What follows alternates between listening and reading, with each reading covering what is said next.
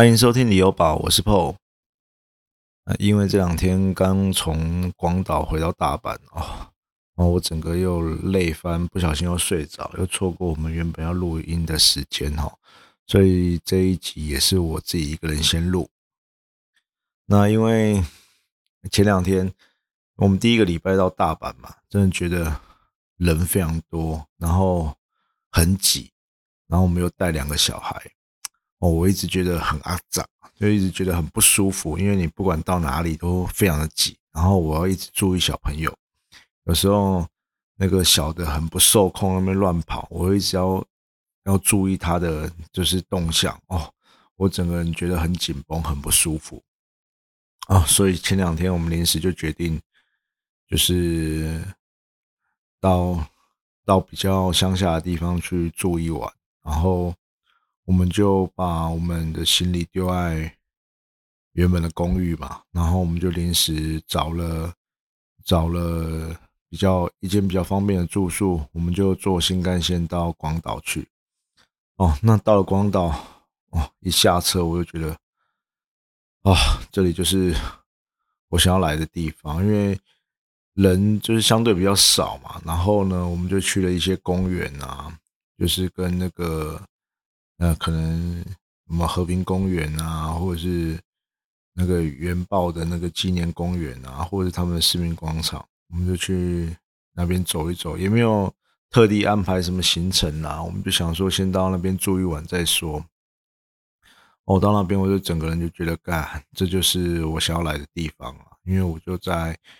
因为那个公园的腹地都非常大嘛，我就把小朋友两个小朋友丢在那边，让他们自己去跑。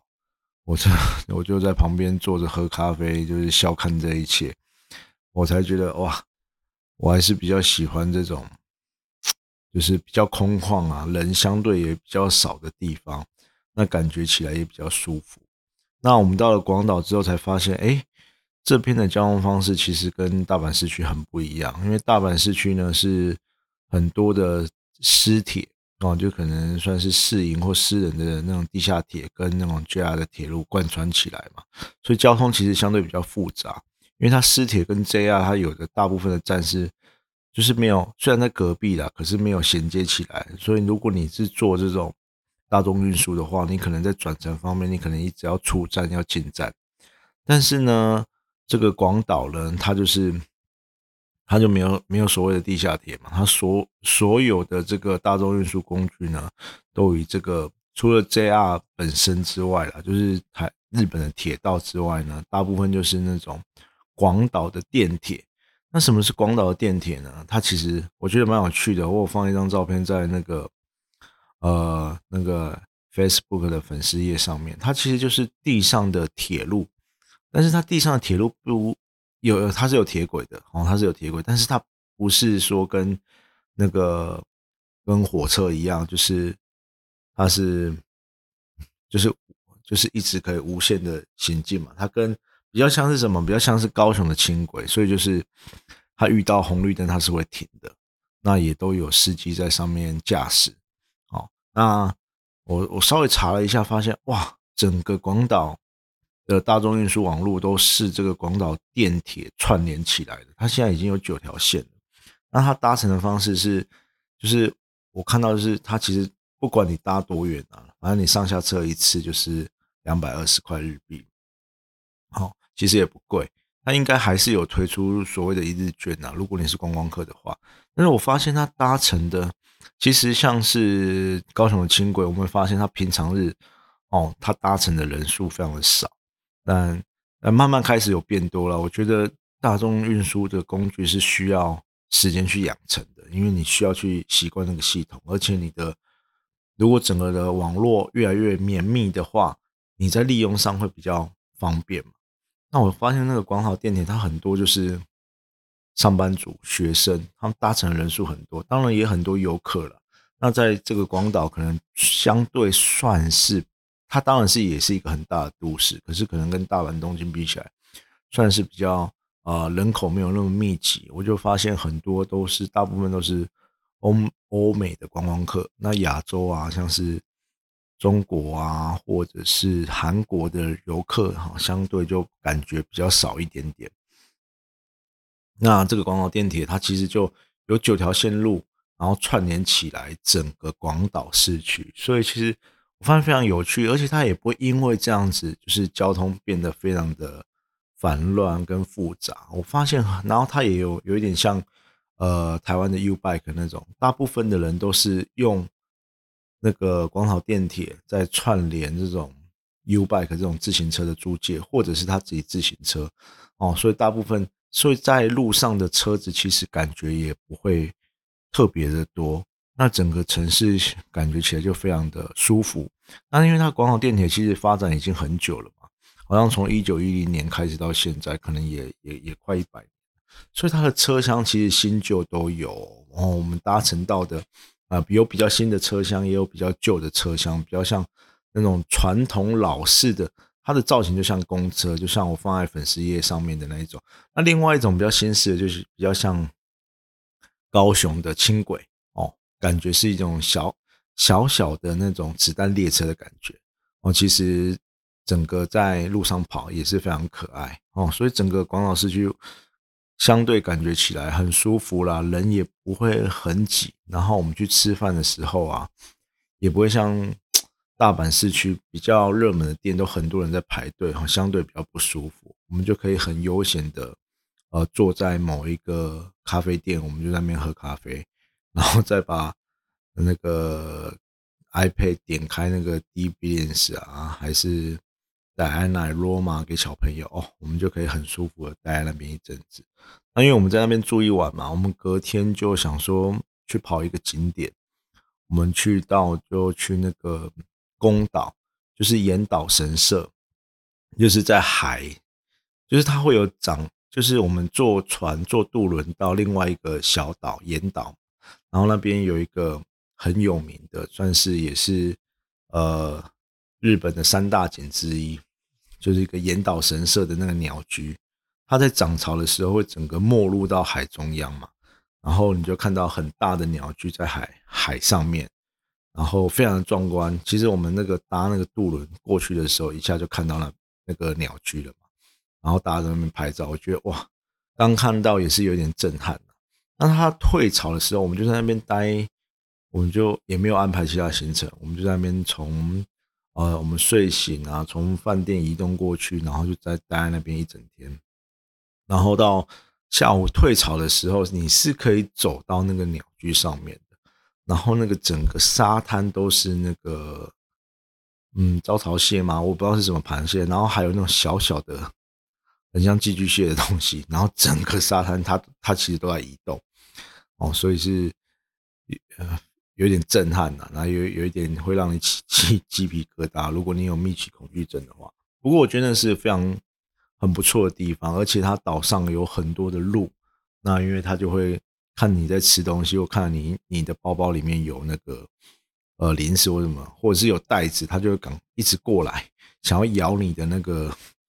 咬你的那个塑塑胶袋，或咬你的食物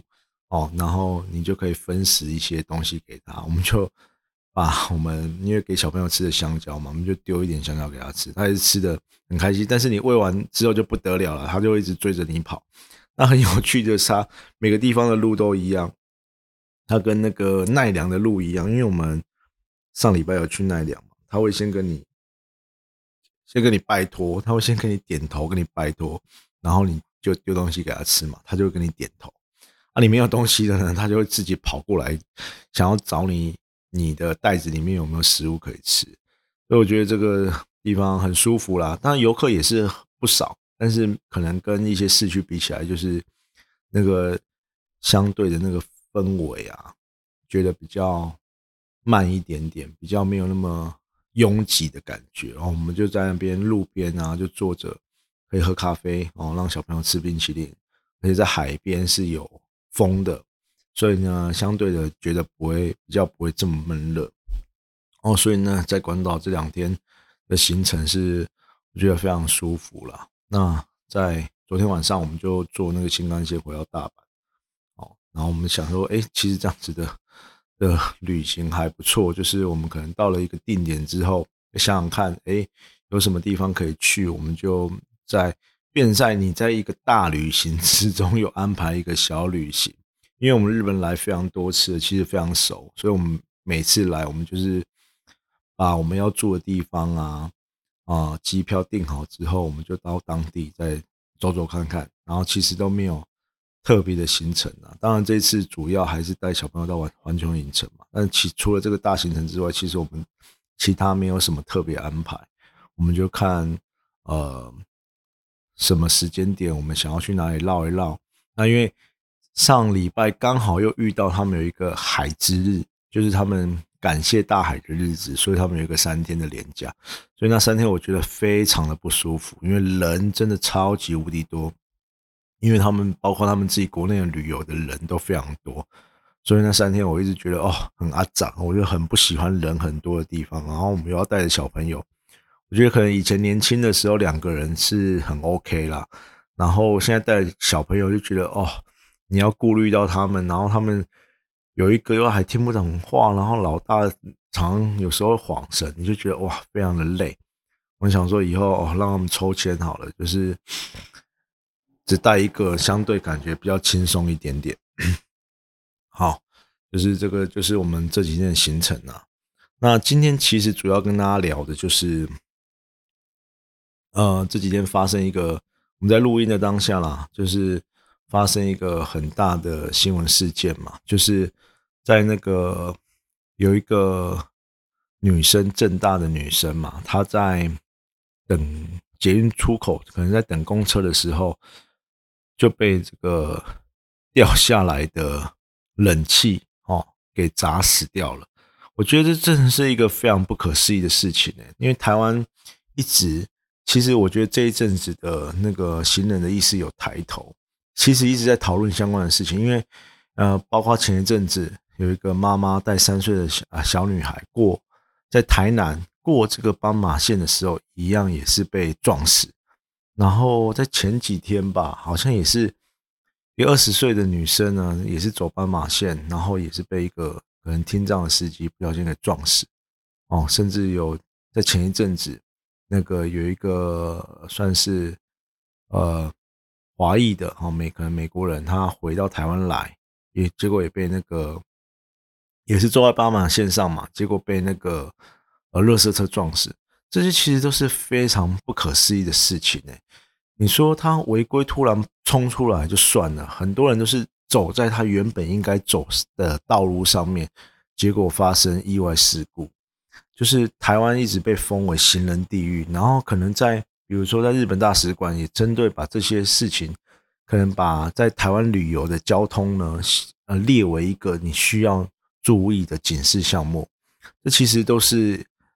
我觉得非常不可思议的地方。其实我们之前有提过啊，那我们在我们第一个买的房子哈，在就是在旧市区。那其实我们当然我们还是。呃，还没有小孩的时候，其实觉得非常舒服啦。你骑脚呃骑摩托车到处，或者是你到哪边到处都可以。呃，离市区生活交通机能非常近，然后你可能离百货啊、离棒球场啊、离这些休闲的机能也都非常近，我们觉得非常舒服。可是有了小孩之后，哦，每次要带小孩走路出门，因为其实呃，因为我们离那个。呃，要去的百货公司啊，或者是一些呃体育馆啊、游泳池都非常近。我们常常喜欢用走路出门，可是我们在台湾的时候就觉得在市区走路非常的不舒服，因为有时候你要一直注意那个机车会不会从你旁边啊呼啸而过哦，甚至你已经走在行人道上面了，还是会有机车骑在行人道上面，那你就会觉得你每次都要去注意小朋友的安全，然后一直 hold 着那个。Hold 着他们，你那个精神的压力是非常紧绷的，所以常常我走在这个市区的道路上啊，甚至你连在骑楼上面都有很多的摩托车停在那边，甚至有的时候你在商家的前面就会插着横向插着一台车，那个道路其实都是非常不友善，所以我们在换房的时候，我们就就想说，我一定要住在从化区里面，我一定要是有人行道的地方。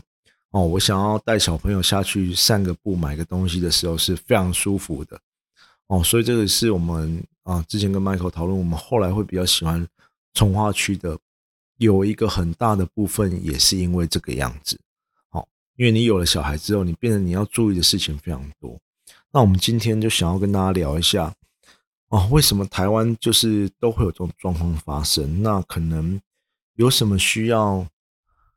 呃，可以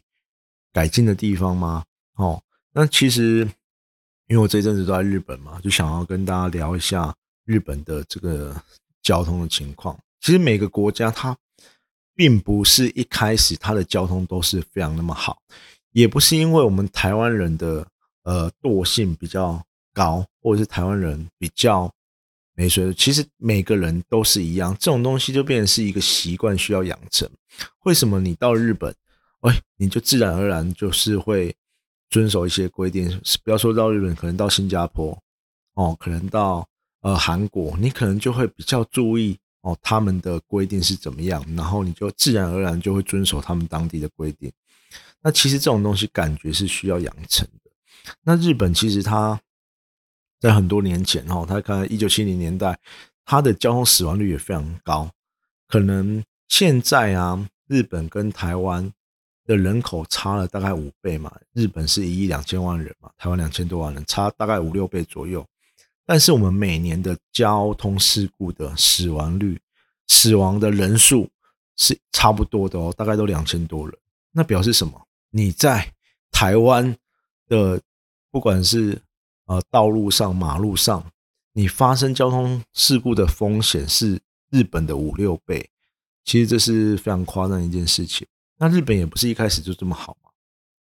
那其实，在一九七零年代，他那个时候他的交通。啊，死亡人数达到高峰。他一九一九七零年的时候，他每年就是因为交通事故死亡高达两万人，哦，这个也是非常夸张。不过他们就马上的有制定了这个针对这个状况制定了一个交通对策的安全的基本法。然后差别是什么？差别他们是跟对针对这个制度跟硬体去改善。那我们可能就是针对在。台湾感觉是针对整个驾驶习惯的法规定定非常多，比如说这个地方限速多少啦，然后呢啊，包括酒驾的呃呃执行啦，像针对这些驾驶人去做的限制。那日本它其实到现在一直在进步，它感觉是比较科学化的，针对硬体措施去做一些改善。那它就是以交通工程为主。哦，比如说有几个在日本，其实我们常常看到它它的车带车道比较狭窄，因为它会把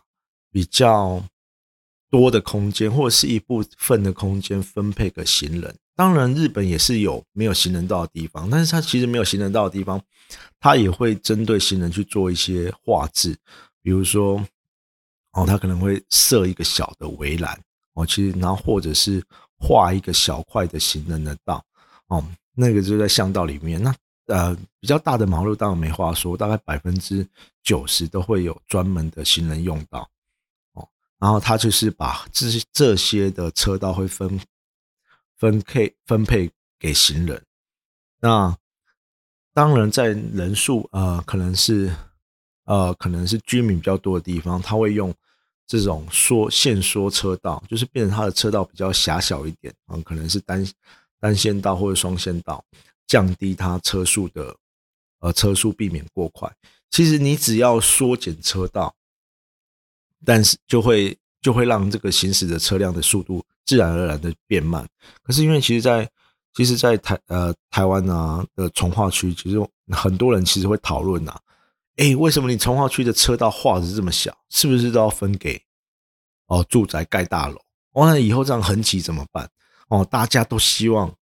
自己家里面，然后即使是从化区里面，它的车道越宽越好。如果啊设置的越越小，人反而会遭现在人的观念还是会觉得说，你干嘛车道那么小？以后一定会塞车，但我开车也很不好开哦，都会有这种情况发生。但是其实车道的以日本的这种呃交通对策来说，它车道的缩减反而是。可以降低车速的一种方式，哦，然后他们的这个车道啊、人行道啊，因为都设置的非常好，所以你的大众运输的转乘其实是相对舒服的。你可能呃公车下车之后，你要转到捷运，甚至你停好车之后要去买东西都非常方便。那台湾不是，台湾可能是你没有开车你就觉得很麻烦，那你可能开车的时候你找不到地方可以停哦，然后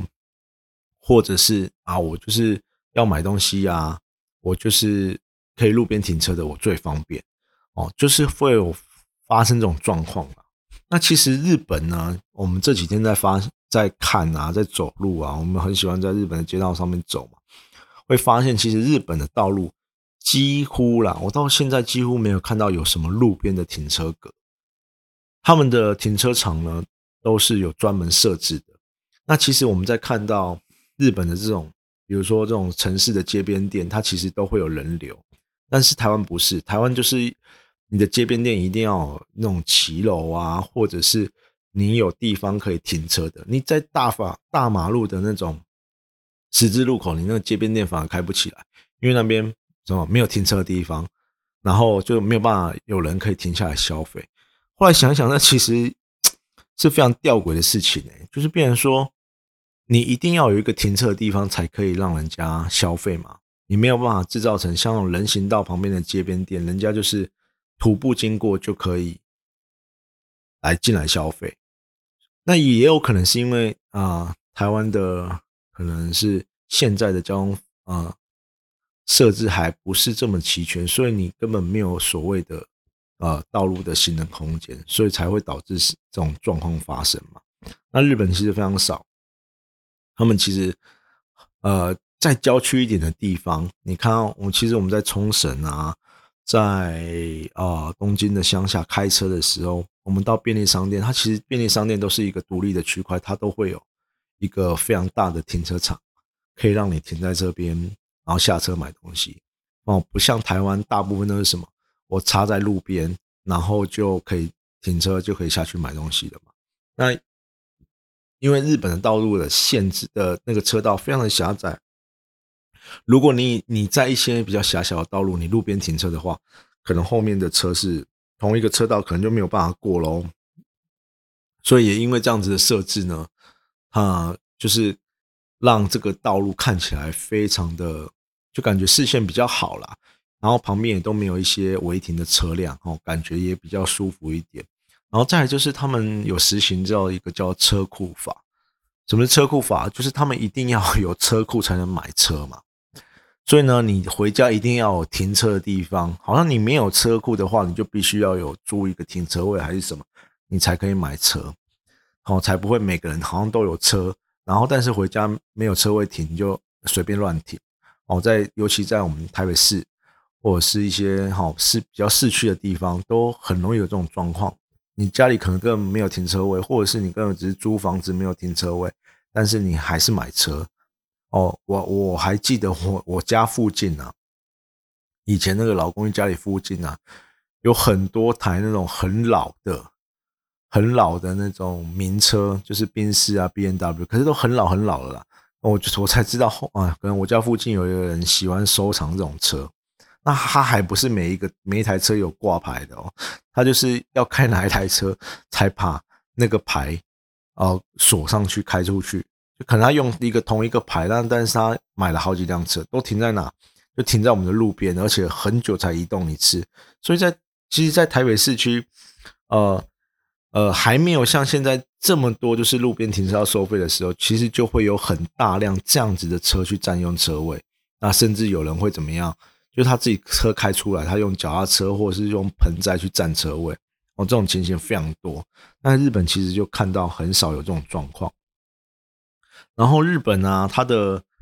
其实我们在我这两天我会再把一些照片 po 上去。它在一些道路的设计上，它其实用这种标线来做一些视觉提醒的作用哦。比如说我们要呃前面可能是一个交通的汇集处，你可能要车道慢的，它就会在车道的两旁画很多的类似那种潮化线那种白色的线，让你视觉的感受到你的车道已经限缩了。车道已经变窄了，所以你自然而然就会放慢速度嘛。所以其实我们在其实呃怎么讲？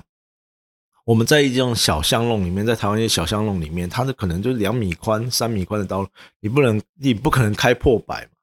对不对？但是你在那种四十米的道大路大道路高速公路上面，你随便踩一踩，可能就八九十破百了。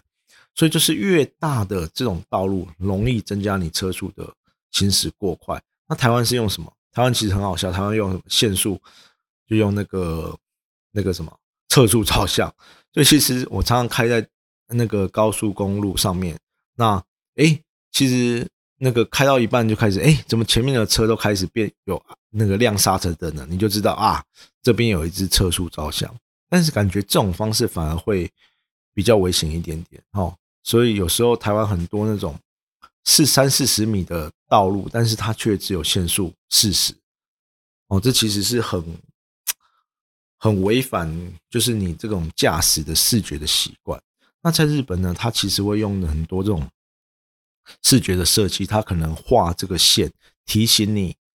不是就是让让你的视觉提醒你，你这边要开比较慢，你自然而然就会降低车速，而不是用这种台湾。很喜欢用这种标语式的，或者在地上写很多慢慢慢慢慢慢慢，写很多慢，或者是什么十字车祸九次快那种警语式的标语去告诉你，它是用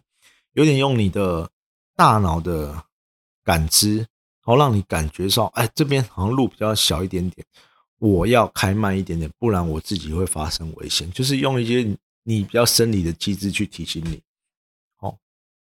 好，但是呢，台湾可能就是透过这种。测速照相啊，或者是这种口号式的标语哦，去提醒你，哎，你要降低车速了。所以其实有一些，也有一些这种算是科学化的、科学化的设置呢，比较真的去提醒到你，哎，你可以去控制你的车速，然后慢慢的养成你的习惯。包括在日本，其实你只要是过。那个那个什么斑马线的时候，那个所有的转弯车一定都会礼让你先过，然后呢，你都走完了之后才会，他们才会通过。那台湾呢，现在也会慢慢的，哎，你尤其是这一阵子，我我我怕是过了一阵子大家换，因为为什么？前一阵子那个就是我们刚刚有提到嘛，那个在台南三岁的小朋友小女生被撞死之后，开始要针针对这个法规，台湾通常都是发生事情之后才开始来修法嘛。哎，那一阵子你就很明显感受，每个人到了斑马线前面一定会停。为什么？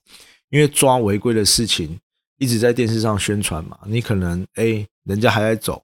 然后你可能要离三个整木啊，之前又说要完全走完才可以，现在又要修，可能要离多远才可以过去。每个人都到了斑马线都会停下来，因为为什么？他们怕被罚款。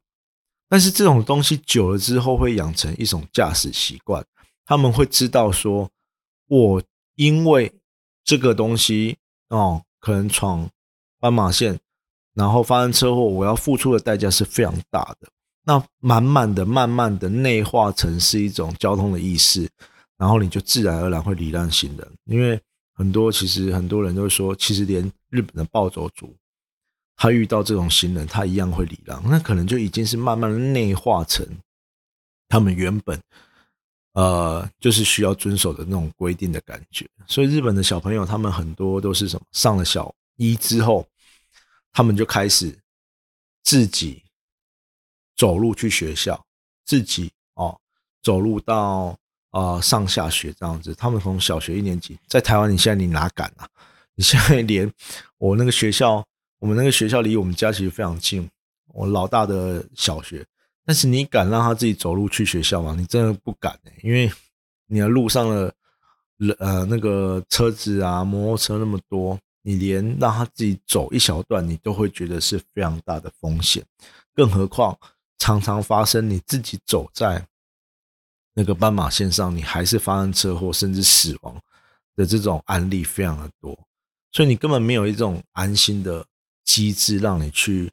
呃，放手让小朋友自己去走这种斑马线。不过还好的是，我觉得现在有很多非常多的社团，哦，非常多的甚至 YouTube 啊，开始讨论这种行人的这一块。那台湾其实也有这个交通的法规的修法，但是已经躺在日呃立法院好一阵子。要怎么样去完善这个机机制？我觉得最重要的是还是人民的意识要抬头了，因为。其实比较老一辈的啊，很多人还是觉得路越大条越好啊，你为什么要画那么多行人道，然后限缩了这个呃车车辆的使用？然后为什么我家这边我就是可以路边停车啊？为什么你不让我停？这种慢慢的这种观念要改，因为总不能等到事情发生到你身上的时候，你才来呼天喊地说这个为什么台湾的道路这么烂？为什么法规这么不合时宜？那那个到时候都已经来不及了。所以其实慢慢，嗯，我觉得自己我们自己也要建立这种观念呐，就是呃。就是合宜的、合适的，甚至科学化的，慢慢去 push 这些法规去修正。那其实不是为了你自己而已，可能是为了你的小朋友、你未来的小孩啊，甚至孙子，让他们可以有一个呃比较舒服的空间。那你也可以因为这种方式，让你的大众运输公司工具开始逐渐的完善。因为我觉得这个是一环扣一环的，你必须要有一个好的。人行空行人空间嘛，你才会舒服的。你要去转成这些大众运输工具，比如说，哦，呃，我太太娘家在高雄，她其实附近家里附近有轻轨，那我们要走到轻轨的这一段路，其实就是我觉得相对是很危险。那如果我要走到轻轨，那是我很舒服可以散步的空间，我慢慢走过去，哦，我不用他们抓着小朋友，然后。然后要提心吊胆的，我觉得那个也会增加大众运输的转乘率，哦，让你变得你行人是，哦，然后你的停车空间是友善的，不是你啊到哪里你就开始随便要找个地方停，哦，这种就会慢慢增加大众运输的搭乘率，那你的使用率提高，那你政府的投入的资源呢就可以有效合理的分配到每一个人身上，才不会。感觉好像盖了捷运没有人，没有人搭哦，盖了啊啊很沿你很多公车条公车线路没有人搭哦，所以这个其实都是一环后一环的，要怎么样慢慢去提升这个东西，提升这个法规啊，提升这个制度，其实还是要每个人开始有那种意识抬头了。所以我觉得也可以，大家也可以去观看一些就是社团啊，或者是一些